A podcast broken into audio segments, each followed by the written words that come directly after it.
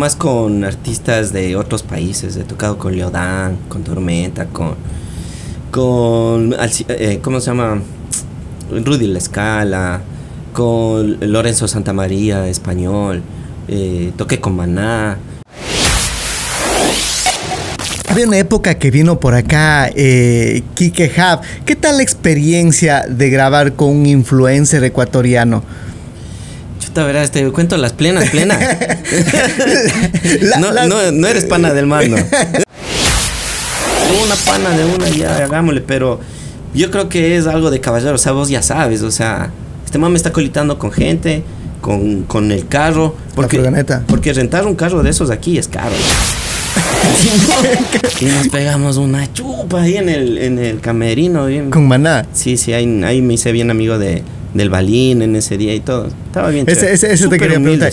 Este podcast llega a ustedes gracias al gentil auspicio de Godfather Pizza, una combinación de sabores italoamericana. Pizzas únicas con doble capa de queso. Los bordes los puedes pedir con piña, queso o chorizo, hamburguesas, alitas y las papas las puedes pedir con carne o queso. Te esperamos en la vía Patamarca junto al nuevo puente de la compañía. Pedidos al 098 67 38 300 927 o al 098 95 73 983. Visítanos en Facebook e Instagram como Godfather Pizza. Somos el padrino de las pizzas. Mauri Garnica. Mauri Garnica. El podcast.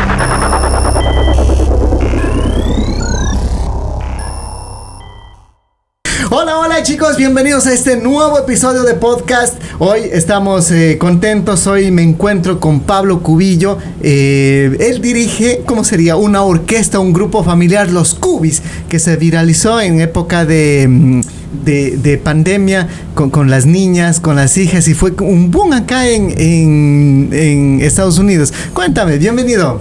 Gracias, mi brother, bienvenidos acá a la casa. Y sí, sabes que, eh, bueno, tengo una banda con mis hijas nos hicimos de rock and roll. Y en realidad nos viralizamos hace muy poco. En la pandemia empezó el proyecto. Empezó aquí en el basement de mi casa, en el sótano y yo les bajaba acá a mis hijas para jugar a que teníamos una banda. Ya. Y para que ellas no sientan lo que pasaba afuera. Porque y estaba como en Ecuador de que no podía salir ni, ni, a, la, ni a la calle. Estaba así la situación. No podían jugar ni en bicicleta, ¿no? No, nada, lo que era horrible. Aquí nos encerramos y nadie podía salir. Nadie, nadie. Entonces nosotros vimos al principio las noticias, sabíamos qué hay que hacer, después nunca más volvimos a ver las noticias porque era solo muerte y tú sabes cómo era esa, esa parte. Entonces, para que mis hijas no absorban eso, yo les bajaba acá los instrumentos y les decíamos, vamos a jugar que tenemos una banda. Y entonces les comencé a mover de posiciones y me fui dando cuenta quién era buena para qué instrumento.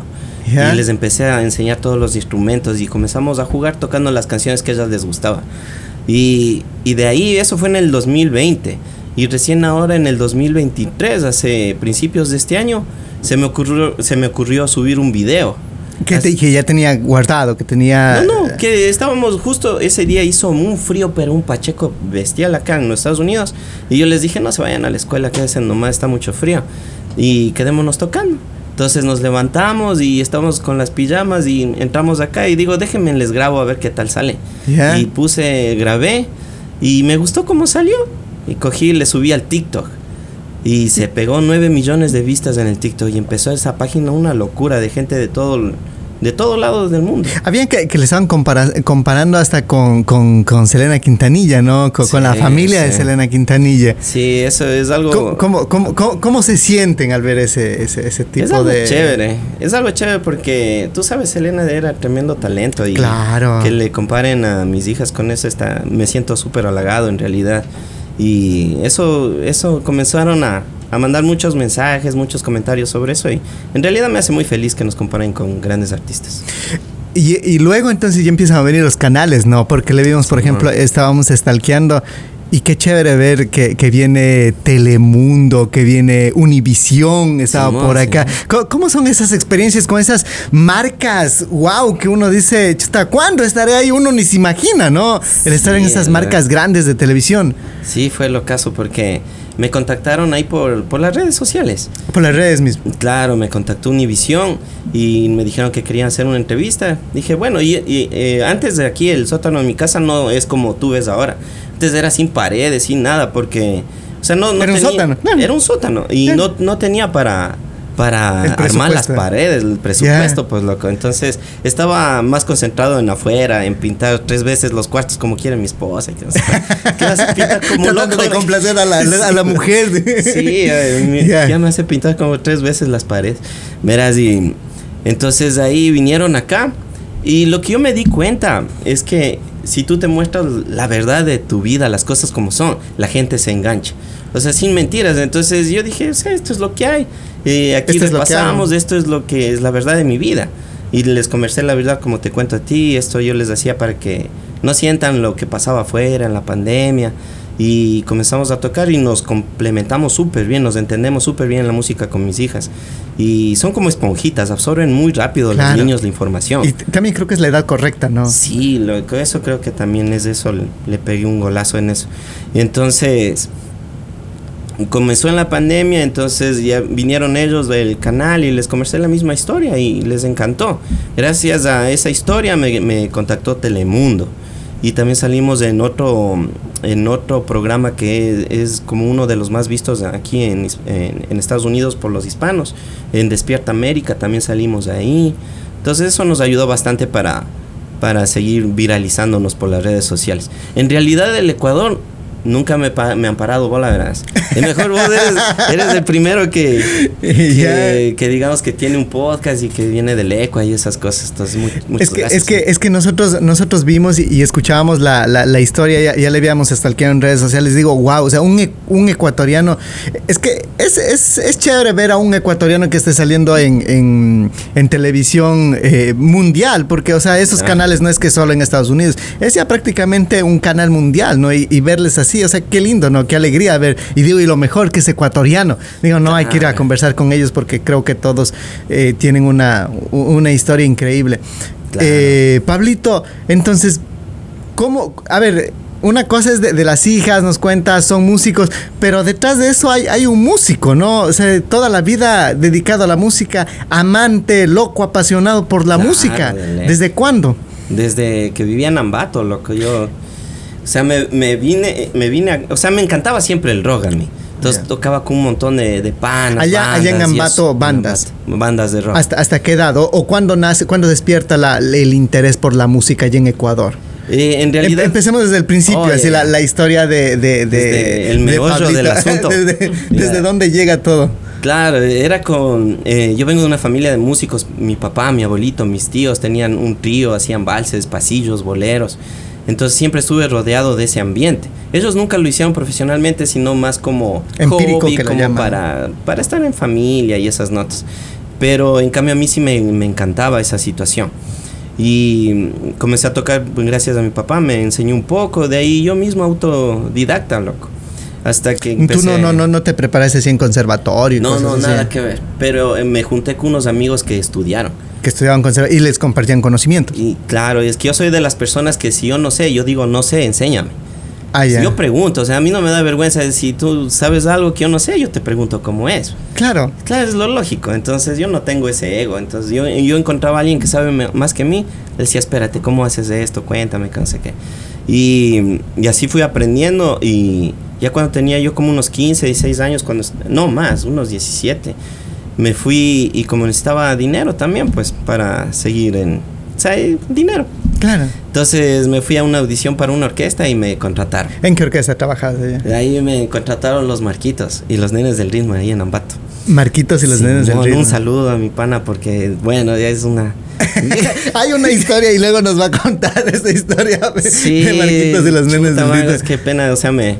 Es que tú sabes, en, en- o sea, el Ecuador en esos tiempos como ahora, no sé cómo estará tanto o no, lo que poco que escucho yo acá, pero ustedes que viven allá eh, deben saber más a ciencia cierta, pero la economía cuando yo estaba allá estaba fregado, ¿no? en la época trabajo. que 94. No, en el 2004. ¿Qué, perdón, ahí. 2004. Entonces no tenía trabajo ni nada y, y me metí a tocar con la orquesta y, y ellos me trajeron a tocar acá en Nueva York. ¿Qué, qué, qué instrumento toca? La guitarra. Guitarra, ahí. siempre fue la guitarra. Claro, ese es mi fuerte, pero yo toco la batería, el bajo, teclados, un Claro, poco porque aquí también. vemos un montón de, de instrumentos, o sea, Claro, quieres- sí, sí. o sea, al conocimiento de, de todo sí De hay. todo. Es que como te digo, yo siempre eh, al, al baterista de- del grupo con el que estaba le decía, oye, ¿cómo tocas esto? Y, y aprendía. Entonces así me fui empapando de cosas. Y cuando llego ahí a los marquitos, estos manes eran estudiados del conservatorio. Y también, o sea, compartiendo ese Claro, conocimiento. ellos sin sí me enseñaron bastantísimo. Bastante, bastante. ¿Y Entonces, cuánto tiempo está en, en los, en, lo- en los como marquitos? unos eh, un año creo que me pasé tocando con ellos. Ahí conocí bastante el Ecuador, el Oriente. ¿A dónde Cuenca, nomás se iban por allá? Nos íbamos a Cuenca, Bibliana, Sogues, por todo lado, mi brother, por todo lado, Napo, Tena. Tocábamos bastante. ¿Y qué tal es vivir en Ecuador de la música? Flojo, flojo. O sea, yo eso tenía como para mis chicles. De ahí, ¿Cuánto, eh, cuánto, ¿Cuánto ganabas en ese entonces eh, en, lo- en los marquitos? Puta madre, a mí me pagaban 30 dólares por tocada. De 5 horas era la presentación. Y te pagaban 30 dólares. 30, imagínate, si tenía 4 tocadas al mes era 120. O sea, nada. Claro, ¿no? Pero eh, yo lo que hacía era para mis chicles.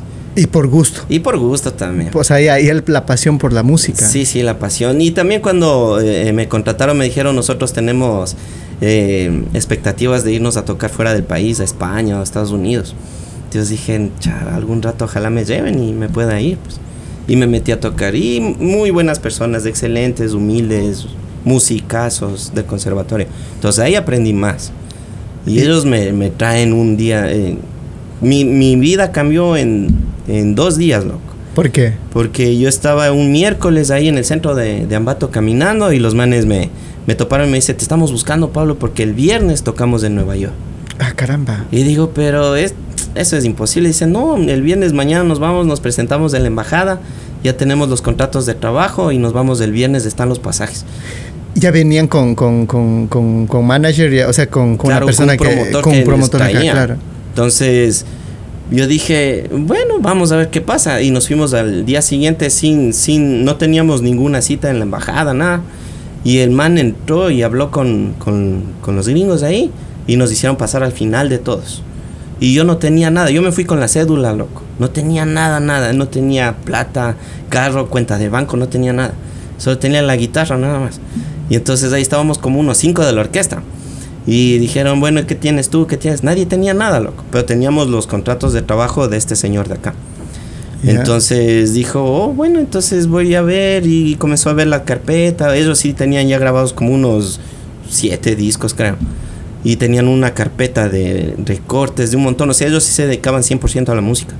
Claro, to- toda la historia de la música Toda estaba en una de- carpeta y los señores empezaban a Sí. revisar la, la carpeta. Entonces dijeron, bueno, eh, que les vaya bien, aquí están sus visas de trabajo y nos dieron visas de trabajo para dos años.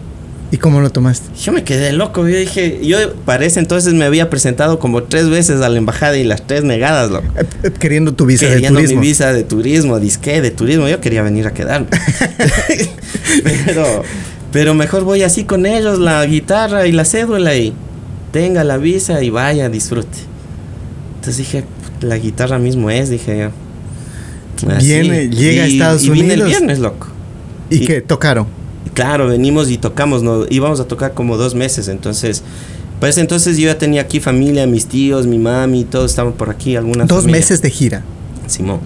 Y entonces yo ya estaba aquí, ya le topé a mi mamá, a mis tíos y y ya pues me convencieron que mejor quédate, quédate. ¿Y te barajaste del grupo? barajarme del no. grupo, loco, ¿Qué te dijo el, el- el- Y otra vez mil disculpas, mi hermano, sino que era mi futuro, pues mi brother. Claro, no, o sea, yo te entiendo y, y yo creo que, que muchos eh, seguidores eh, nos van a entender esa parte de que, o sea, la, la economía en Ecuador y en sí, o sea, mucha gente, como tú dices, ganar 30 dólares por una tocada y a veces hay una sola tocada en, Claro. la, en, la, en la semana y vivir con 30 dólares no da. No, no, no da, Uno viene da. acá y justo conversábamos de, de pronto con un artista también y me decía que justo estaban en las giras y me decía, yo vengo acá toco los fines de semana y, y entre la semana me voy a, a demoler paredes, a, a trabajar. Dice, y no vas a creer, Mauri, me dice, digo, ¿qué, qué, qué, qué es? lo-?" Me pagan 400 dólares por liberar el estrés diario. o sea, él estaba feliz demoliendo paredes por Claro. 400 dólares diarios. Me dice, oye, yo me voy a quedar también. O sea, tú, tú- la misma historia tuya, decía él, o sea, yo quiero quedarme. De ley, yo, yo, yo trabajé en ese tiempo que, que llegué. Ya me fui a trabajar una semana en McDonald's, ya me dieron 200 loco, en una semana. En una semana. Dije, no, yo me quedo, dije. Y ahí cogí, eh, tomé la decisión de, de quedarme. Y en realidad me apuré en quedarme porque no sé si tú le conocías al vocalista de acústica que Don Angelito. claro, el que murió. Sí, sí, sí. El man me hace salirme de, de- de donde estábamos, que dale, dale, quédate, ándate ahorita, ándate, escápate, escápate. Y el man me... Yo me iba a escapar, pero al fin, el- en la última tocada. Ya. Pero él me dijo, no, no, se van a dar cuenta, ándate mejor rápido, si ya te vas a quedar mejor, salte. Entonces, ahí me salí, me acompañó hasta el bus, el man. Ahí me subí en el bus y nos dimos un abrazo, Don nos vemos, Angelito. Angelito, Simón. El man ahí, y me, me subí al bus y me fui, no sabía ni a dónde me iba, loco. Entonces me subí al bus y, ahí viendo una cara hispana me senté al lado de una muchacha. Entonces le dije, ¿tienes la hora? Y le escucho que ha sido cuencano. Digo, ¿eres de Cuenca? Y me dice, sí. Digo, y le cuento mi historia. Digo, me estoy escapando, me estoy quedando, no sé a dónde me voy. Entonces ella me dice, vamos conmigo. Yo, eh, ¿Sabes el número de tu mamá? Le, le llamó a mi mamá y ella me dejó en un lugar y le explicó dónde irme a dejar, a traer. Entonces allá me quedé. Pero tu, tu familia ya, o sea, sí te... Ellos sabían que me iba a que quedar. te ibas a quedar, pero no sabían nada. No sabían cuándo. O ¿Cuándo? sea, yo tampoco sabía cuándo me iba a y en quedar. ese tiempo también no eran muy po- populares los celulares como ahora, por ejemplo. Eh, no, no, sí, sí había, pero yo Sí. no tenía. O sea, yo vine pero, o chiro sea, no- mismo no- del es, que, es que por eso digo, o sea, no eran populares. Ahora, por más que vengas chiro, casi todo el mundo No, tiene claro, celular. sí, o sea, sí, sí. pero para la época el que tenía celular era el que tenía billete Tenía nomás. billete, claro. Claro. ¿Y, y qué te, qué- cómo lo tomaron los, los dueños de la orquesta? Yo hablé saber con ellos y le dije que me disculpe que quería hacer eso y que Pero sí se, sí se molestaron. claro se molestaron, pero ya después de un tiempo ya ya hicimos las paces ya. Y siguen siendo panas. Sí, no he hablado hace tiempos, pero sí, sí quedamos. Y ahora ahí. cuando vienen así, te, te llaman. No, no, eh, nunca más volvimos a hablar. O sea, sí quedó friccionada la. O sea, ya me dijo en estas palabras, me dijo, ya que te vaya bien, bueno, ya. Claro. Dije- Porque ahora, por ejemplo, vemos, y ahora que estábamos andando por acá, por, por Estados Unidos, hay muchos artistas que, que, que igual vienen, se han quedado y como que ya hay una comunidad grande. Y Oh, es por sí. eso, por ejemplo, que vienen artistas que con- normalmente tienen su- su- sus acompañantes, ya no traen de, de- de Ecuador porque les sale muy caro y mejor Claro. contratan acá. Y Claro, claro. tú, por ejemplo, le- les, les, les ayudas a gente que viene de allá, les das, eh, ¿cómo se llama? Marco artístico que le llaman. Claro, sí, sí. Yo, yo he tocado con bastante gente. Eh, bueno, ponte de así de marco artístico del Ecuador, he tocado con el Pablo Novoa de, de la De la pandilla. pandilla. Ah, con, ve. él, con él he tocado, con Pablito. Eh, de ahí he tocado más con artistas de otros países. He tocado con Leodán, con Tormenta, con. con eh, ¿Cómo se llama? Rudy La Escala, con Lorenzo Santamaría, español. eh, toqué con Maná. eh, Ah, sí, sí, sí, he hecho un montón de cosas. Pero tú llegas, te escapas, tu mamá te va a recoger y de ahí qué haces. Nada, lo primero les llamé a estos panas y les dije que me disculpen, que ya me tenía que quedar. Y ellos también, el que cantaba sabía tocar la guitarra, entonces tenía cómo resolver. El Entonces, último show. Claro, entonces eso es lo que hice primero y de ahí a trabajar. Me metí en McDonald's, después a la construcción y siempre queriendo hacer música, pero no conocía a nadie hasta que hasta que me fui ahí conociendo con algunos amigos y un tío me puso en una audición. En la radio había escuchado en la radio de Nueva York que Maná estaba haciendo una audición para para tocar en el Madison Square Garden en el tour Cama Incendiada creo que se llamaba ese tour. Y y me fui, o sea, mi tío se hizo pasar por mí en el teléfono y me, me inscribió. Ya. Entonces me dijo, oye, te inscribí para que toques con Maná en el Madison Square Garden. Yo, Maná en Claro. el Madison. Oye, ese es, el Madison es lo máximo que existe Claro, acá. aquí en Nueva York. acá en los Estados Unidos es donde ha cantado Michael Jackson. O sea, todos los grandes están, han pasado por el Madison. Y no era en el teatro del Madison, sino en el Coliseo grande, grande. Porque el Madison tiene dos, dos secciones. El Coliseo Claro. enorme y el teatro. El teatro es más pequeño. pero es que Maná tampoco se va a presentar en el No, teatro. O sea, Maná. En el Coliseo, en el grande. Y, y de ahí me fui a la audición, agarrado mi guitarra otra vez. Me fui a la audición y, y no me vas a creer. Yo, a mí me, me, me gusta Manano, o sea, siempre he escuchado por ahí, ¿no? Pero yo nunca le paré bola a estar sacando las canciones de Maná. Entonces yo cuando me fui, yo no me sabía. Yo me sabía una sola canción de Maná. loco. ¿Cuál? Me vale. Era la, única, que, me sabía. Porque no le había prestado atención en realidad a sacar la música de ellos. Porque el man tiene un timbre de voz bien alto. Claro. Entonces a mí no me daba ese timbre y no, no, no trataba de sacar las canciones de él. Pero me vale, yo saqué porque alguna vez me hicieron sacar por ahí, no me acuerdo. Para estar jodiendo en las chupas. Para- en las chupas, eh, seguramente saqué por ahí. Entonces me fui al Madison y estábamos ahí entre un montón de, de concursantes. Y me imagino que ellos sí eran fan locos de Maná. Claro, sí, imagino, sí, claro. bastante. Y, y entramos y comenzaron a hacer las audiciones.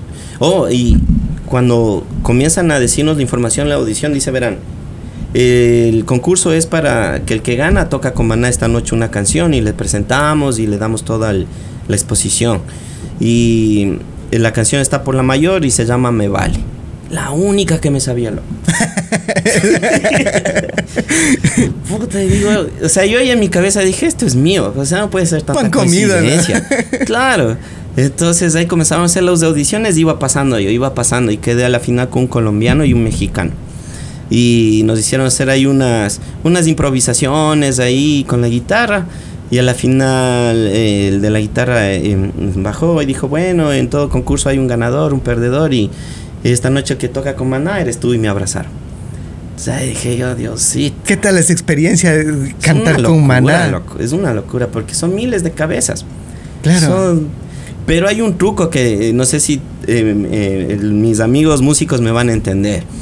Cuando tú estás en un escenario con bastante personas, bastantes, nunca ves a los ojos a nadie. Tú te enfocas en una cabeza, en una oreja, en un foco, tienes puntos de referencia Para, para que no te para llene que no de te genere eh, nervios, nada. claro. Y, y eso es lo que yo siempre hago. Cuando yo veo que hay demasiada gente, yo veo así, pero yo estoy enfocándole a la oreja o a la cabeza o nunca veo al piso, pero sí enfoco algo que no sea los ojos si es que me siento nervioso. Pero si no hay mucho Porque nervio, sientes que te pueden intimidar. Claro, o, o me vaya a tupir y vaya a salir aplastando donde no es, así. claro. claro. Sí, no, no. Entonces, eso no, nada, cero nervios, mejor. Chuta, es es súper emocionante porque eh, yo, yo de una cosa que siempre he hecho acá en los Estados Unidos es sentirme orgulloso de ser ecuatoriano. Entonces, a mí cuando siempre me han preguntado dónde eres, yo siempre digo ecuatoriano, ecuatoriano. Ambato. De Ambato y de- ecuatoriano. Entonces, cuando me preguntaron cómo quieres que te presentemos, porque era la mitad del show que yo salía. Entonces, ahí yo puse en el papel Pablo Cubillo ecuatoriano. Entonces ahí, eso está en YouTube, si puedes, eh, si quieres le chequeas, ahí tú pones Maná y Pablo Cubillo y te salen los dos videos, porque esa fue la, la primera vez que toqué con ellos en el Madison. Y hay otro video también que toqué en cambio en el Prudential Center, es un coliseo enorme también, en cambio después de dos años otra vez toqué con, Con ellos. ¿Y que Sí. te volvieron a llamar? Y me volví a meter en la audición y de ahí gané otra vez. Y nos pegamos una chupa ahí en el, en el camerino. Bien. Con Maná. Sí, sí, ahí, ahí me hice bien amigo de, del Balín en ese día y todo. Estaba bien Ese, chévere. ese, ese te quería preguntar. humildes. ¿Qué, qué tal son ellos? Porque, o sea, eh, bueno, se escuchó un montón de comentarios, ¿no? A veces de empresarios, hay a veces, pero yo siempre digo, y, y coincidíamos con esto, a veces el odioso no es... eh, eh, los artistas, el odioso a veces es el manager que pide ciertas cosas que no permite Claro. que la gente se le acerque. Es los managers, las personas que están detrás del artista, pero los artistas son las personas más humildes y más chéveres del mundo, ¿no? Sí, ¿Qué sí. tal esa experiencia? Cuéntanos. A ver, la, la primera en Nueva York. La primera ahí estaba Nervioso. eh, nervioso de un chance. La segunda disfruté a lo máximo porque ya sabía lo que iba. Eh, ¿cu- ¿Cuál era mejor entonces? La segunda. La, primera segunda no la porque ahí sí me disfrutaste chumé tanto. a gusto. Me Cuéntame gusto con los manes. Cuéntame esa, esa chuma, eh, eh, esa chupa, esa borrachera, como lo, lo, lo, lo, llaman normalmente. Chuma es en muy Claro. pala- palabra muy ecuatoriana. Ahí, Cuéntame esa experiencia. Después de la tocada eh, estaba en los camerinos con ellos y estábamos con con, con eh, gente de, de la disquera y con amigos de los manes y todo y, y así como en un camerino así era algo como de este porte y me di cuenta que los manes tienen eh, bueno era el camerino del Fer del que canta Ya. y tenía bastantes eh, telas de, de dioses hindús de elefantes y cosas así una onda así era y bueno, bielas a morir, trago a morir y, y ahí sí, y, y la conversa sobre la música, hermoso. ¿De qué pues, conversaban? eh? Sí, yo, yo preguntándole, o sea, ¿qué, qué, consejos me pueden dar. Yo quería sacarles información, o sea, yo lo que... yo- Quiero hacer mi banda. O sea, tú siempre estabas con esto de que Claro, quiero o sea, hacer mi por banda. dónde es el camino. Yo quiero saber por dónde hay que irse. Porque yo venía hasta ese, ese tiempo haciéndole de falla, de error y, y aprender y error y aprender. Pero yo tengo esta hipótesis, esta, esta manera de pensar que si es que tú ya sabes a alguien que la está haciendo, simplemente hay que preguntarle. Preguntarle a Y, que le y va si bien. no te, claro. y si no te quiere decir, ok, entonces me busco a otro y le digo, cuéntame, eh, tú sabes algo que yo no sé. ¿Por dónde no tengo que irme? ¿Qué es lo que debo hacer? Claro. Entonces ahí me dieron unos consejos por dónde no es. Que, ¿Qué, por qué- qué- qué consejos Ponte, te a daban? mí me dijo el Balín y en ese tiempo yo andaba con una banda de aquí que veníamos metiéndole plata y nos iba pésimo, loco, porque, o sea, estaba mal dirigida esa banda. Estaba bien la idea y, y la música era buena, pero l- la ejecución estaba terrible porque estaba mal dirigida. Entonces yo quería saber si es que por ahí era el camino. Ya. Entonces, ponte cosas concretas. Eh, eh, le, le dije al Balín, sabes que nosotros estamos grabando un disco. Y, y bueno, el, el que tiene el poder de la banda lo que quiere hacer es tener el disco entero y de ahí empezar a sacar todo un disco, pero no tenemos la, la capacidad económica, ya no avanzamos para sacar un disco porque es caro. Grabar aquí en los Estados Unidos es caro. Entonces, ¿qué es lo que deberíamos hacer? O sea, dame, dame, un, dame un consejo. Entonces él dijo, no, ya no funciona así. Incluso los de las disqueras, estaba yo hablando con un tipo del Warner, me dijo, no grabes un disco entero. Lo que tienes que hacer es grabar una canción Una canción. y saca la canción. Grabas otra, sacas otra. Y así. Una se va a pegar en algún momento y sigue ahí, pero no, si no tienes el- la capacidad económica para grabar todo un disco, no hagas eso. Y además ahora funciona los singles, solo vas, andas soltando de canción en canción y todo. A- ahora Y- con video. Y ahora ya, ya el poder está en las redes sociales. O sea, ya el poder no es tanto la radio. Porque las radios, para que tú entres en la radio, al menos con este grupo nos pedían plata, loco, no sabes cuánto. Y aquí, Aquí en Estados Unidos aquí te en pedían Estados plata. Unidos, claro. Igual en Ecuador y en cualquier parte del mundo te piden plata. Y, igual allá un publicista en- en- nos pedía 20 mil. A mí ya después que yo me abrí de estos manes, igual a mí un publicista ya cuando vio que yo estaba con mi proyecto me dijo, te cobro 7 mil para hacerte la gira de medios. Cosas así. Y si no entras con un buen publicista a las, a las grandes radios, entonces no te dan, no te dan chance nomás. Tú puedes llamar y decir quiero esta canción de tal grupo, está buenaza y los manes te pueden decir ok, ok, nunca te van a poner porque no está dentro de la programación, porque no está pasado el filtro de, de los cobros y todo, o sea, Claro. es una mafia horrible. Yo, yo me di cuenta de esa nota. Eso es lo que te despecha de la me música. despecha totalmente de la música. Y entonces, este man me dijo el balín y el man de la Warner Bros. me dijo, no, no, no, no trates de meterte en las radios. Ándate por el internet. Eso es gratis. Y saca singles. Dije, ok, eso hago. Entonces yo me fui donde estos panas que tocaba, yo les dije, miren, esto me dice, por aquí es el camino, hagámosle por ahí.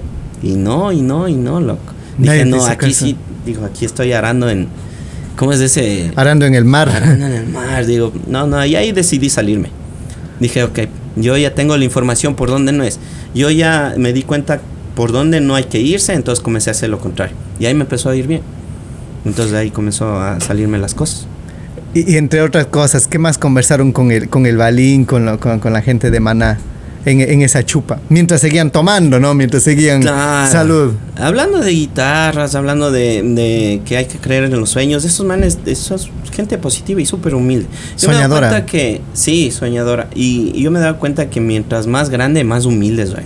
Es la, la humildad de los grandes.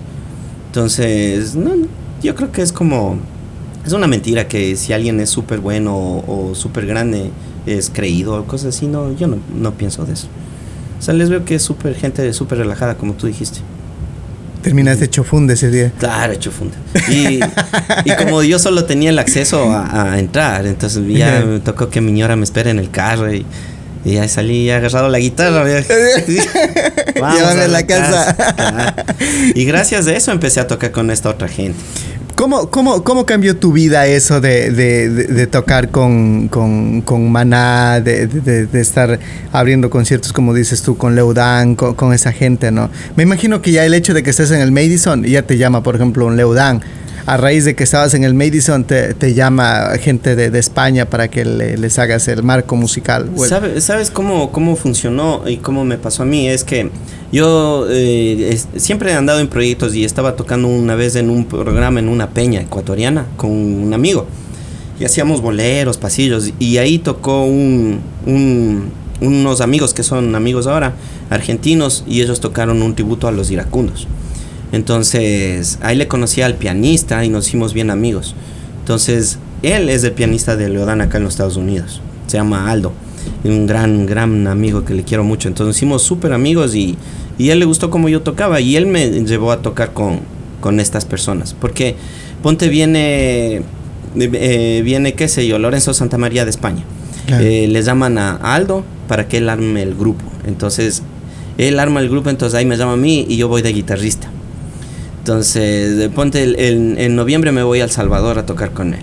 Hace los galos. Ah, no, los pasteles verdes. Entonces vamos a ir a tocar unas fiestas ahí en El Salvador. Atrás de El Salvador. Ajá. Ay, qué bueno. Entonces, chévere, es, es, bien bacán. Pero es gracias a este amigo que él me llevó a tocar con todos estos bueno, artistas la, grandes. O sea, yo creo que, que primero es eh, eh, el don, la habilidad claro. eh, el que, que, tú tienes, ¿no? Y luego es ya también la, las amistades que vas formando en el camino, ¿no? Sí, sí. Y, y, según veo, y, tiene, y tienes un, una forma de hacer amistad rápida. Acá mientras armábamos los equipos oh, para ya, la entrevista, ya nos hicimos panas ya. Claro. ya ganas de destapar las cervecitas ya. ya quiero destapamos. Digo, no, todavía tenemos que grabar el podcast. Sí, no, sí, no. sí, sí. Entonces es, eso siembra también, ¿no? O sea, el, el don sí, de palabra, el don de la amistad que a veces se tiene. Poco a poco se va sembrando para luego cosecharlo, ¿no? Sí, sí. Entonces o sea, todo eso te lleva, como vos dices, si tú estás con esa energía bien chévere y positiva y creyendo en que todo va a salir bien, pero actuando, trabajando, todo se va dando en algún momento. Entonces yo venía buscándole, de ahí me armé un grupo con mi hijo, se llama Papazón, comenzamos a grabar y, y después el man se fue aquí, se decidió irse al, al cuartel, se fue, ya hizo su vida, se fue a la casa. Entonces yo seguía, ahí ya cayó la pandemia, comencé a hacer con mis hijas y y ahora con mis hijas está el proyecto bien fuerte, bien fuerte. Está lindo. Pero ¿cuántas veces has formado grupos? Porque incluso revisamos en tus redes sociales que tenías un grupo, que practicabas, que estabas por ahí. ¿Cuántas veces has formado tu grupo y luego cae, vuelta, eh, eh, nace la idea, pero sin embargo nunca dejas este gusto por la música? Claro, es que esto yo nunca voy a dejar. Si me pego o no me pegue es secundario. Como, como yo siempre les digo a mis hijas, les digo, verán, si nos hacemos famosos o no, no es el punto. El punto es crear memorias para que cuando ustedes estén grandes y decidan hacer su vida de a lo que quiera que quieran dedicarse, eh, tengan ese recuerdo de que, oh, yo tocaba con mi papá y vean los videos. Por eso yo empecé a subir videos con ellas también, para tener las memorias en algún lado. En algún lado que donde yo pueda regresar en unos años y ver y decir, oh, mira cómo creció, cómo, cómo tocaba, cosas así, ¿entiendes? O, oh, mira dónde vivíamos, o esta vez que nos fuimos a tocar en tal festival, o cosas así. Entonces yo hago es creando memorias. Entonces yo me he dado cuenta que creo que eso debe ser también por donde la gente se engancha, porque no estoy buscando hacerme famoso. O sea, estoy buscando es... Transmitir música, transmitir felicidad, alegría. Claro. paz, y estoy buscando tener memorias y... O sea, yo soy de esta manera de pensar, que si yo mañana me muero, o sea, me voy a ir feliz, ¿entiendes? O sea, no me voy a ir enojado, me voy a ir frustrado porque no me salió algo, o porque no estoy famoso, no estoy en algún lado, eso es secundario. En cambio, yo me puedo ir feliz porque yo sé que mis hijas tienen muchos videos y muchos recuerdos, y igual mi hijo, el que se fue, y tiene muchos recuerdos de cómo pasábamos acá en la casa, cómo, cómo era nuestra vida o cómo lo que yo hice para que ellas no sientan que, que la gente se andaba muriendo afuera en la pandemia. Ellas no se dieron cuenta, ellas, ellas, pasaron tranquilas la pandemia. Entonces, tengo yo muchas cosas que hago aquí en la casa, ponte, nunca vemos noticias, porque sé que todo es negatividad y, o sea, yo no dejo que esas cosas se penetren aquí en mi casa. O sea, yo veo que alguien se está disparando y todo, o sea, a mí me duele y, y, y, no es que no me importe, sino que hay cosas que yo no puedo controlar. Claro. Pero yo puedo controlar es qué, qué ambiente les pongo aquí. Entonces, el ambiente que esté aquí adentro, o sea, hay cosas que, o sea, les converso yo que el mundo es así y todo, pero también les hago ver que la vida es bonita mientras el mundo está como está. Y hay que disfrutarlo. Y hay que disfrutarle, o sea, si mañana me muevo, me voy tranquilo, loco. Claro.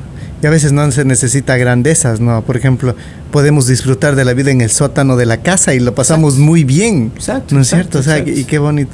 ¿Qué, qué tan feliz te hace ver, ver que, que tus hijas tengan ese gusto por la música, eh, la misma pasión que, que tú, ¿no? Porque a veces eh, los papás queremos o quieren que hagan algo nuestros hijos y a veces no, como que no, no se alinean, ¿no? Claro. Y yo creo que un logro de un papá que, que hagan o, o que tengan ese mismo gusto, creo que ya es algo realizado, ¿no? Como padre. Claro. O sea, yo como les digo a ellas, les digo, o sea, yo no estoy haciendo grupo para que ustedes se dediquen a esto. Si ustedes quieren, nos dedicamos a esto, yo por mí feliz. Pero yo no puedo vivir mis sueños a través de ellas. O sea, no les puedo hacer eso.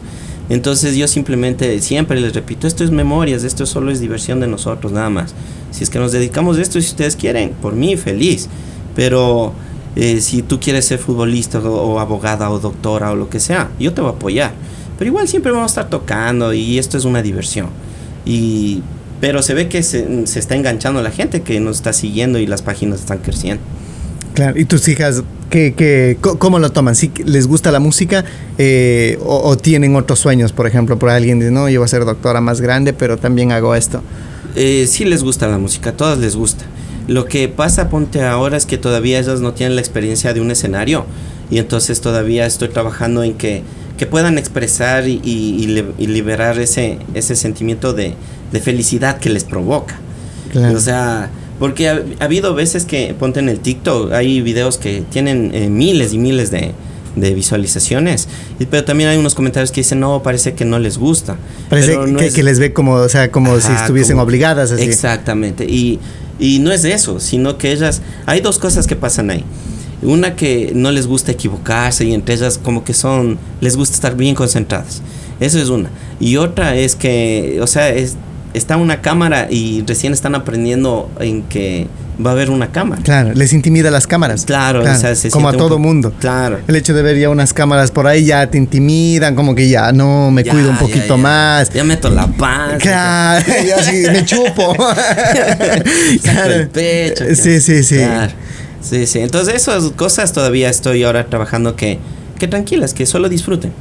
Porque disfrutan, créeme que disfrutan. Entonces, pero hay un montón de comentarios súper excelentes. Son 95% comentarios excelentes y por ahí unos 5% que son Había un experto en negativos. redes sociales y, y conversamos alguna vez de este, de- de este tipo de cosas y decía eh, el hate o la mala vibra, la, la gente envidiosa o lo que sea, decía siempre es eh, un 5%, hasta un 10% de los comentarios es tolerable, es el margen normal. No hay nadie que tiene 100% comentarios positivos. 10%, 10% es tolerable, ya que si es que bajan de ahí, y ahí sí ya debes preocuparte y como que ir tratando de mejorar en tus redes sociales. Pero Claro. el 10% es tolerable, 5% es tolerable, eh, que haya hate, como le llaman. Debe ser, debe ser. Claro. De todas maneras, que hablen mal o bien, igual te ayuda. Te ayuda, claro. Siempre está. También. O sea, la cosa, lo, lo- lo malo sería que no hablen. Claro. Y a la larga, claro, eso, eso, eso da eh, apertura, da alcance, y, y sino que a veces hay muchos que, por ejemplo, ven un mal comentario, están 10 buenos y, y uno malo por ahí, y ese uno a veces les afecta. Claro. ¿Les afecta a las niñas eso tal vez? ¿O tú tratas de que no lo vean mejor? No, no, no les afecta. Eh, eh, será porque yo siempre estoy hablándoles mucho de que, o sea, que no, que no le paren bola a esa situación. Que a lo menos nosotros no estamos concentrados en que, oh, el otro año nos hacemos famosos y estamos trabajando en esto y es el proyecto que si no funciona esto estamos fregados. Entonces yo siempre les estoy diciendo esto solo es crear memorias, subir videos y, y ya, solo disfruten. Y yo, y yo siempre les digo, si ustedes mañana me dicen que ya no quieren hacer, tranquilas, yo no me enojo, simplemente paramos y listo. Entonces, yo no soy una persona que estamos todos los días subiendo contenido y contenido y contenido. Yo subimos cuando quieren tocar. Entonces, eso. ahora hemos estado ensayando un poco más seguido porque mañana nos presentamos en el Festival Ecuatoriano. En, en Newark. Sí, entonces hemos estado ensayando un poco y, y la anterior semana también ensayamos un poquito más porque fuimos a recibir un reconocimiento aquí en la alcaldía de donde nosotros vivimos. Ah, qué Nos bueno, dieron pero un eh. reconocimiento ahí. Y fue chévere, entonces eso ellas están y- contentas. ellas cómo lo toman eso de que, de que les inviten, de que hay reconocimientos, ¿cómo lo ven ellas? Bonito, se sienten bien. Eh, ganamos un concurso en, en la escuela de ellas, también nos dieron unos trofeos. Nos fuimos a tocar también la otra vez con un promotor en, en Delaware, nos fuimos a conocer otro estado. Y Claro. nos trataron como artistas y todo, entonces sí les gusta. Así, les el, gusta. el irse al camerino y darles sí, esas, esas cositas sí, que... todo. Y después las fotos y fotos. Y era gente to- totalmente de México, la mayoría. Gente que les sigue en redes sociales. Gente que nos sigue. Por eso yo me he dado cuenta que la mayoría parte de gente que nos sigue es de Argentina, Chile, Bolivia. O sea, no, no, no es, no es solo de un solo país. Claro. Es, es de todos Es los países. toda Latinoamérica, claro. Sí, sí. Hay hasta gente de España, hasta la otra vez de Holanda me mandaron un mensaje. Entonces, eso es lo bonito de las redes sociales. Entonces, como te dije, el balín del maná no estaba equivocado. Él sabe por dónde es el camino. La gente sabe por dónde es el camino, la gente que está arriba. Solo hay que saber escucharles nomás. Claro, y, y- y él te decía que básicamente las redes sociales es todo Por ahora. ahí es todo, no hay que pagar a las radios, ya, olvídense de las radios, olvídense de una disquera. Ustedes mismos vayan manejando su carrera hasta que en un punto ya alguien va a venir con, un- con poder económico y va a decir, o sea, ustedes tienen que estar listos con la carpeta. O sea, miren mis redes, miren mis seguidores y otra cosa, fans verdaderos. Yo nunca pongo un dólar en ningún post. Nunca pago para que me den visualizaciones, nunca hago nada. Solo pongo el video y le dejo ahí y es solito que el, el video tenga los fans verdaderos, el alcance verdadero. Entonces tú no te mientes, porque Claro. si no vives en una mentira no tiene el chiste. Y ganar poco a poco. Y, y, es, y eso es lo que te hace más fuerte también, ¿no es cierto? Y es por eso, ponte, yo el otro año no me fui a unos premios que me quisieron invitar, porque esos premios no tenían, ponte, una, una, un respaldo. Y para recibir el premio me querían cobrar la entrada del premio.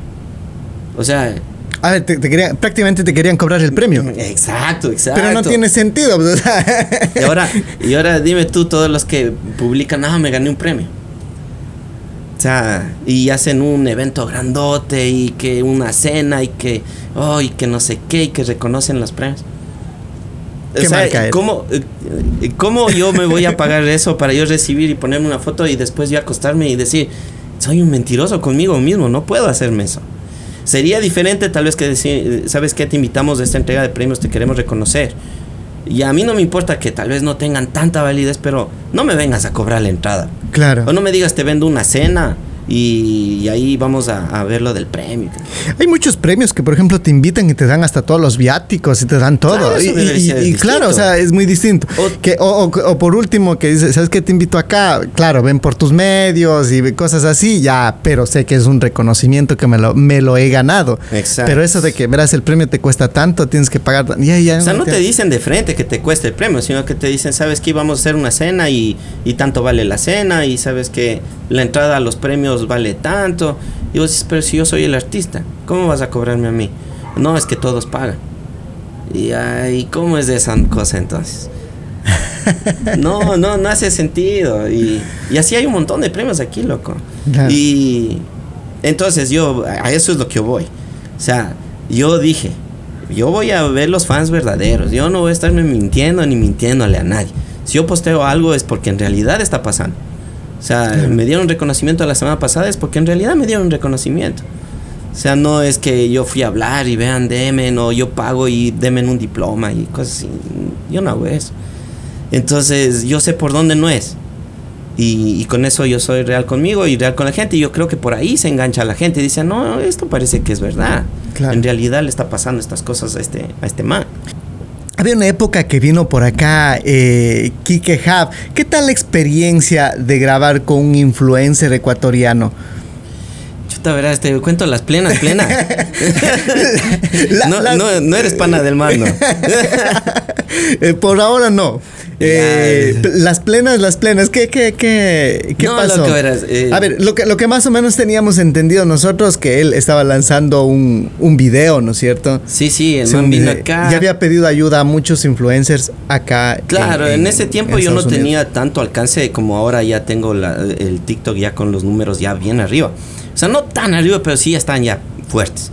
Entonces, el, el man nos contactó para ver si es que le hacíamos el, el background del- de, de la música, o sea, estar haciendo el playback con los instrumentos para, para su video. E- Era, era solo como, como imagen nada Claro, más. como la imagen para atrás. como Nunca relleno. tocaron nada. No, no, como relleno, yo sabía eso normalmente.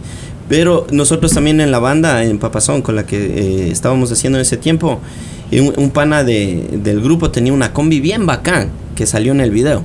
Ah, sí, sí, sí, sí, sería una combi verde. Ya, creo que era. entonces esa es la, la combi de, de mi pana, de, de la banda, pues loco.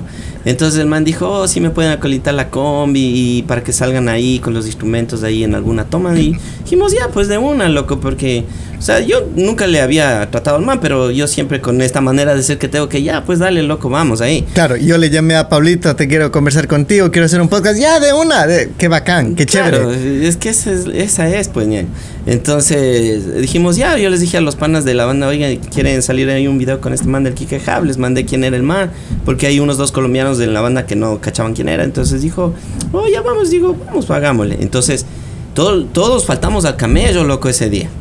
O sea, ya desde ahí ya, ¿Cu- ¿Cuánto, ya va cuánto, pérdida ya. cuánto representa más o menos una, un, un- un día, de camello? Depende de cada persona Más en o qué menos. camelle, ¿no? Pero de que 300 a 500 sí.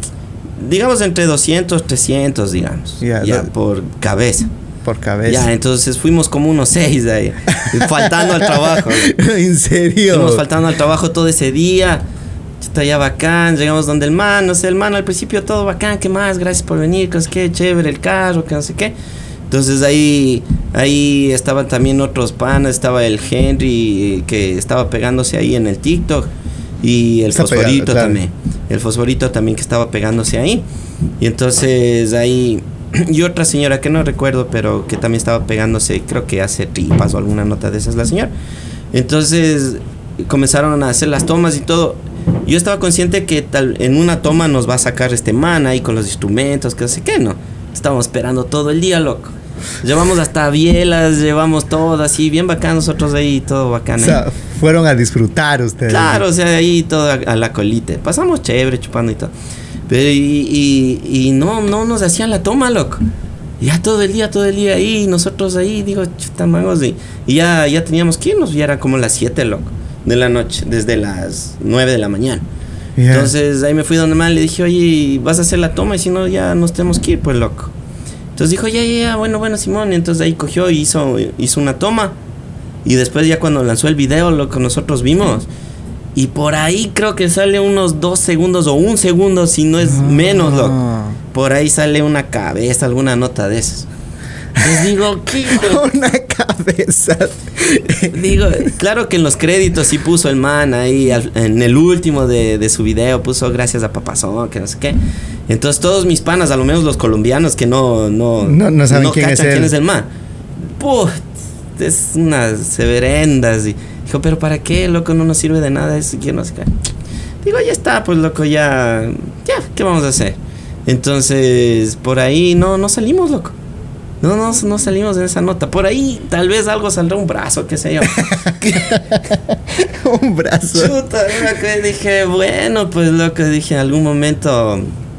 Bueno, pero yo no, yo no, yo no fuera así. Yo, yo sí, si ¿Tú te pido qué? un favor, yo de decir, chuta, espérate, vos me acolitaste con carro, vinieron todos con bielas, estuvieron aquí, me acolitaron, chuta, te voy a dar unos dos segundos porque, o sea, hay que ser sinceros, hermano, está con los números en las redes bien arriba, pues entonces, nosotros éramos los interesados. O sea, le Claro. vimos como inversión en tal caso. Ya perdamos el día de trabajo y, y vamos. Claro. Pero no nos salió bien la inversión, pues, loco. Perdieron el día Entonces de dije trabajo. yo desde ahí sí dije, puta, ni más, loco. Hagámosle esta nota nosotros por nuestros propios medios y con el talento y vamos ahí. O sea, y, y lo que es, la verdad. Claro. Eso, loco. De ahí... No, ya, eso pasó, todo bien. Eh, eso te podría contar de este pan. Pero, eh, o sea, ¿tú crees que, o sea, digo yo no, o sea, si sí, hubo por ahí, qué sé yo, una agüita de parte de, de él, alguna Oh, cuestión? Oh, nada. eh, no, no, a ver. Oh, no, no, miento, loco. Eh, Ahí creo que pusieron a hacer carne, pero era el man que. Como el promotor del man que le trajo. El man Ya. puso a hacer carne. Pero vos sabes que cuando vos chupas no, no comes casi. Entonces, mis panas no creo que comieron. eh, Por ahí tal vez alguien se habrá jalado una carnecita, qué sé yo, no sé. Lo que sí nos eh, pasamos O sea, acá bueno, chupando bueno, y- bueno, bueno, tú, o sea, no querías eso, tú querías por lo menos. o sea, a mí lo que me interesaba en es ese salir en el video. Claro, como O sea, no- no como así que- camello, que como te den algo, no, No, yo no sea- quería ir a, a hacerme pedazos con el manchupano, o sea, no, no era mi interés. Mi interés era, ok, o sea, la banda salga unos dos, tres segundos y, y para yo, o sea, tratar de, de moverle un chance a la banda, a Papazón en ese tiempo. claro. Y no me resultó, pero o sea, claro, nos chumamos, estuvimos en la piscina, conversábamos todo bacano, o sea, man fresco.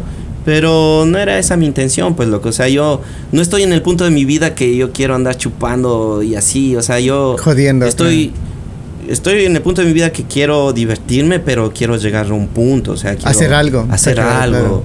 O sea, algo, pues loco. No, no me voy. Yo regresé y, y, y qué goce, loco, cuando estrenó ese video ese man. Ahí, y aquí en la sala de mi casa, todos viéndonos. Y O sea- bueno, vamos a ver cómo está. Mi, mi ñora dice, ok, vamos Toda a la ver. familia va a ver O sea, el- vamos a ver. el mi proyecto. ñora me dijo, vamos a ver, a ver si sirvió la pena que faltaste al trabajo. No. Dije, claro, por ahí tenemos que salir. Y comenzamos a ver, loco. Comenzamos a ver. Nada, nada, nada. Se acabó el video. Puta madre. Está loco. Yo dije, y a mí dije, chuta, qué mala inversión, hijo de mal. Digo, bueno, ya está. Ya que Ya que puedo hacer, loco. Igual se le hizo de corazón y todo, y ya. se el alcoholito pasa con nada. cuando Sí, se no. puede ese alcoholito. Claro. Claro. Sí. Pero tú dices que hay que ser recíprocos. Exacto, o exacto. sea, sí, alcoholito, dame por lo menos muestra mi imagen ahí. Claro, ¿no? pues porque eso era lo que lo que pactaron. no pactamos. O sea, no dijimos, esto vas a, vas a salir tanto tiempo. No, nada de eso. Acolita meñaño de una pana, de una, ya hagámosle. Pero yo creo que es algo de caballero. O sea, vos ya sabes. O sea, este man me está colitando con gente, con, con el carro. Porque, furgoneta. Porque rentar un carro de esos aquí es caro, loco. Aquí un, un carro de esos eh, eh, antiguos es carazo. O sea, no es... Pero yo teníamos mi pana, que el man tenía el carro. Claro. Entonces, o sea, el man también se ahorró ahí un, un billete. 500 o sea, aparte dólares le, bajito. a- aparte le dio un toquecito también bacán al video del man. Claro, no. Le, le- vemos el video, está, está, es, Claro, es está- chévere. es- es- es es- chévere, está la furgoneta es muy linda. El- El, Claro. carro es hermoso. Claro, Claro. ahí está el carro. De, de ahí. Pero no había nadie más. Claro, nada. Esa es la nota. O sea, para nosotros como van a decir, oh, Yeah. salimos con este man o chequen este así. Pero como decimos, o sea, ahorita están los números por ahí subiendo, suave, suave. Pero yo estoy haciendo las cosas como tengo que hacer. Empezando O sea, desde abajo, Claro, eh, yo- con trabajo, y con, esfuerzo. y con la gente verdadera que me vaya siguiendo. Y si no me siguen, o sea, tengo que llegar a mi nicho de mercado, a, mi, a mis fans verdaderos, o sea, con quién conectarme. Y si es que uno es verdadero y sencillo, yo creo que eso conecta, pues, loco. Claro. Hacer vida en otro país es muy difícil, ¿no? Por ejemplo, el idioma. ¿Cuánto te chocó a ti eso? Uh, al principio sí estuvo grave, loco, porque como te dije, mi primer trabajo era en McDonald's. Y me pusieron en el drive-thru, en donde se toman las órdenes en el carro.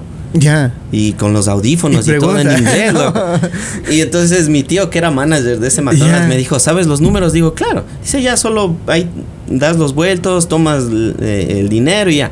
Pero después ya me venían y me decía, ponte, pero quítame la lechuga y ponme más mayonesa. ¡Puf!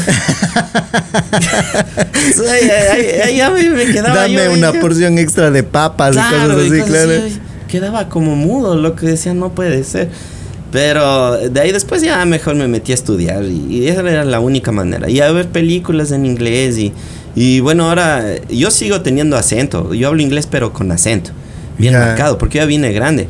Pero con mis hijas ellas son mis mejores profesoras. Es, es por eso te quería preguntar, o sea, porque tus hijas cantan en inglés. Sí, pero sí hablan español. Eh, Es, eso te quería Ujú. preguntar, o sea, y, pero hablan español también. Cantan Sí. en inglés, pero hablan en, en español. La Sí. comunicación en casa, ¿cómo es? Es eh, las dos cosas, inglés y español. El típico span- spanglish, que, le, que, Spanglish, que- que le, que que que llaman. Pero yo sigo hablando súper ecuatoriano. Yo les hablo las Pero es frases ecuatorianas y así. Y eso que yo voy a añazos aquí, loco. Pero no he perdido esa esencia. Yo de De Diosito, Diosito, ñañito. así a chachá y que pacheco y así. Claro, y, ellas sí. también hablan, eh, eh, Sí, tienen esas palabras. ellos también dicen a chachá y a rarra y así. Claro, porque, o sea, qué sé yo, eh, se van a algún lado tus niñas y dicen achachay. El achachay es prácticamente de la serranía ecuatoriana. Claro, no es que, claro, no es que lo entienda un colombiano, no es que lo entienda un mexicano. Es decir, achachay, ¿qué estás diciendo? O sea, es muy diferente. Sí, pues es lo chévere de este país también es la, diversidad. de culturas, loco. Y, y, ir tomando lo mejor de cada cultura. Y hay gente muy bonita aquí, muy, muy buena, muy, muy buena. Hay de todo. Pero a mí me encanta en realidad. Eh, al principio no me gustaba mucho porque el idioma o los trabajos me sacaba la madre también. Al principio trabajaba mucho en construcción. Y sí, he sacado la madre, loco. Sacado la madre, pero te pagan. O sea, esa es la diferencia. Ponte a un albañil aquí, digamos, como en el Ecua. O sea, el albañil aquí gana bien. O sea, vale la pena el. Claro, o sea, si un man dice, oh, yo trabajo en construcción. O sea, vos dices, ah, este man tiene plata. Aquí el albañil tiene plata. Tiene plata. En Ecuador el albañil es chiro. mal pagado. claro, mal pagado. Es la cosa chévere de acá que si es duro el trabajo te reconocen. Es, es, duro.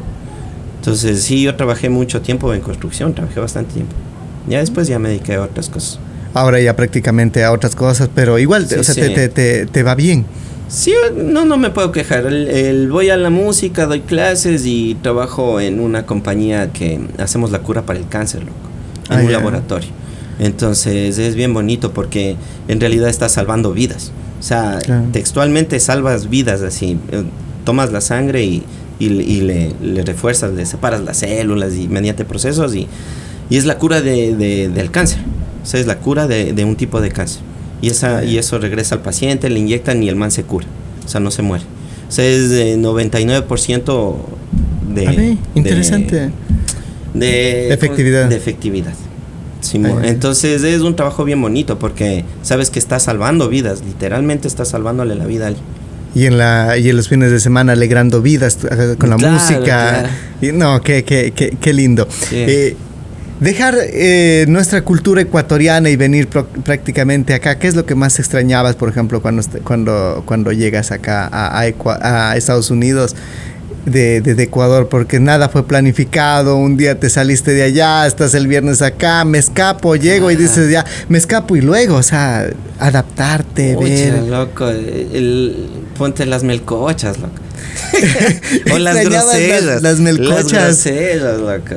O, un, helado de paila de la esquina del parque, qué sé yo, esas cosas. O un mote del mercado Cosas así, loco. O sea, yo creo que más es la comida. La comida extrañabas más. Sí, la comida. Porque aquí, o sea, buscando, buscando encuentras. El otro día encontré ya eh, grosellas, loco. Ah, ya. Sí, entonces ya no sufro de las grosellas. y ahora sí me pongo bastante sal, porque antes de chiquito no me dejaban poner mucha sal, loco. Ahora pongo a mi gusto. De... ahora pongo a mi gusto. claro, ahora me mando con todo, la sal ya no me, ya no me preocupo la, la, la, comida, la, la, música. La eh, música, la, música te, siempre como que tiene una tendencia de rock, ¿no? No creo que el, el, rock sí es un poco más universal. Claro, pero a mí me encantan los pasillos, los boleros, los valses. En realidad, eh, como eh, siempre me, me, me, han preguntado por ahí, oh, eres rockero. Y yo siempre digo, no, yo no soy rockero. Yo soy músico, porque yo te puedo tocar un santashpa, un yarabí, un pasillo, un vals y un rock fuerte, que sea un black metal, lo que sea. O sea, me gusta, me gusta la música en sí. Me gusta ver qué está haciendo los diferentes instrumentos en una canción. Y me gusta apreciar eso. Entonces, tal vez me veo como rockero, sí. Pero claro que me jala más el rock. Porque veo como ¿qué, música consumes tú entonces? Yo también loco, ahora estaba oyendo Tierra Canela, ponte. Mientras me pegaba unos cangrejos. Entonces, y estaba feliz, loco, escuchándole mi joven profesor de amor. Ayer le presentamos a Catiegas. Tierra Canela. Entonces, pero casi siempre estoy más en el rock, creo. Sí, más, más escucho rock. Más te gusta el rockcito. Sí, sí. Pero escuchas de todo igual. De todo. Y también me encantan los pasillos también. ¿Cuál es la música ecuatoriana que más te gusta, sí? y que tú dices que es, es, realmente así. Cuando a veces tú dices quiero algo ecuatoriano, me voy, me voy a esto. Claro, sino que ya en cambio cuando ya siento que voy a, chillar. Ya digo, no, no, ya está muy heavy esta nota, cambiamos y pongo algo más alegre. ¿Tú lloras con la música? ¿Te hace llorar la música a ti? Como músico que eres. Porque mucha gente dice, la música te hace llorar. A mí personalmente la música no me ha hecho llorar. claro, pero tú que eres músico aprecias más cositas, ¿no? Que, que hay dentro de la, de, la canción. Sí, verás, yo, yo soy fan ponte de Facundo Cabral. Ya. Me encanta ese la música de Facundo Cabral y, y las entrevistas del man. Y yo decía, chuta, no he sido solo el único. Porque el man decía que hasta lloraba con las propagandas, loco. O sea, el man era tan sentimental Sensible, que no, no, no sabía ni por qué. Y a mí me pasa esas cosas. Yo estoy tranquilo, loco. Y puedo ver alguna cosa así que tal vez alguien dice, ah, ponte, le veo a mi perrito y mueve la cola así, y como que me produce una cosa extraña, loco. Y ya me da sentimiento, digo, ¿qué pasa? No, puedo ver yo una película tranquila, salgo chillando, loco. ¿En serio? y mi ñora no es así, en cambio, la man se goza y... me hace bullying. La me hace bullying, ¿no? Entonces tú eres muy sensible con tus hijas. Sí, no. Lloras con tus hijas bastante. Sí, cuando comenzamos cuando, a tocar Cuando estás feliz, ves el éxito, lloras. Sí, sí, claro, a mí se me hace, se me arruga el corazoncito, el chunguito ahí cuando estamos tocando, ponte, cuando vino la televisión y nos estaban grabando y, y, me estaban entrevistando y, me hicieron esa pregunta de que, ¿qué espero con la música, con ellas en un futuro? Entonces yo regresé a verles a ellas y, les veía así tan chiquitas y yo decía, no, yo lo único que quiero hacer es crearles memorias en la vida de ellas y, con el, el nudo en la garganta. Ahorita mismo se me hace ya el nudo en la garganta. Claro. Claro, o sea, ese es el, el sentido de la vida, es ser feliz, loco. O sea, nosotros estamos en este país, bueno, gracias a... Yo, yo agradezco porque no me ha ido mal y siempre hay trabajo aquí. Y, pero el sentido de la vida yo creo que es ser feliz, loco. Ser feliz. O sea, no son las cosas, ni, ni cuánto tienes, ni, ni dónde vives o lo que sea. O sea, es, es tener paz y felicidad. O sea, yo, o sea, no es, cuando tú te levantas no es como un día más, es un día menos, loco. Claro. Entonces, tienes que cada día chuta, aprovecharlo. Estar, feliz, pues, loco. ¿Tu esposa le conociste aquí? Claro, acá le conocí en una. ¿Por la música? Por la música. El hermano me llevó a darle serenos a la mamá y ahí le conocí. la falla del año. Claro. Sí, ¿De, qué nacionalidad? ¿Es ecuatoriana también? Es ecuatoriana, claro. Ya. Sí, y me gustó mucho, pues, lo que. Y, y ahí, con la música, la guitarra. Es, le, enamoraste con, la música. y eso sí es verdad de que, de que los músicos, eh, o sea, el arma de, de, de, los artistas es la música. Eh, no es la pinta. no, es, que no es la pinta, dice.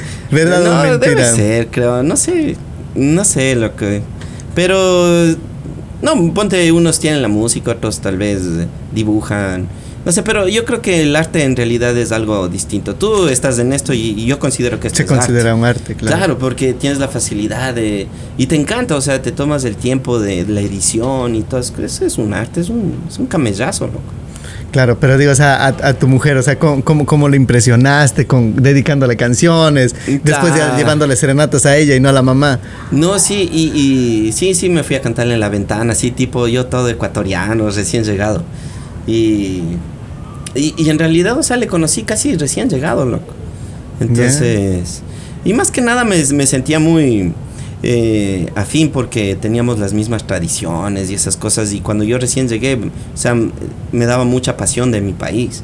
Entonces yo sentía que teníamos las mismas conversaciones, me entendía como yo hablaba, mis expresiones y todo, porque la familia de ella, eh, lógicamente, es ecuatoriana y entonces me entendía todo y así. Es verdad, es verdad que, uno cuando sale del país aprende a, valorar más eh, eh, lo nuestro, aprende a querer más lo nuestro. a veces porque estamos ya en Ecuador, es solo mote y ahí nomás, pero cuando estás lejos quisiera un motecito. Claro, pues loco, sí, sí, sí, eso es verdad. La música mismo, como te digo, ponte, yo en el eco tal vez no hubiese estado escuchando Tierra Canela pegando unos cangrejos, ponte. Tal vez hubiera estado oyendo rock en inglés, qué sé yo.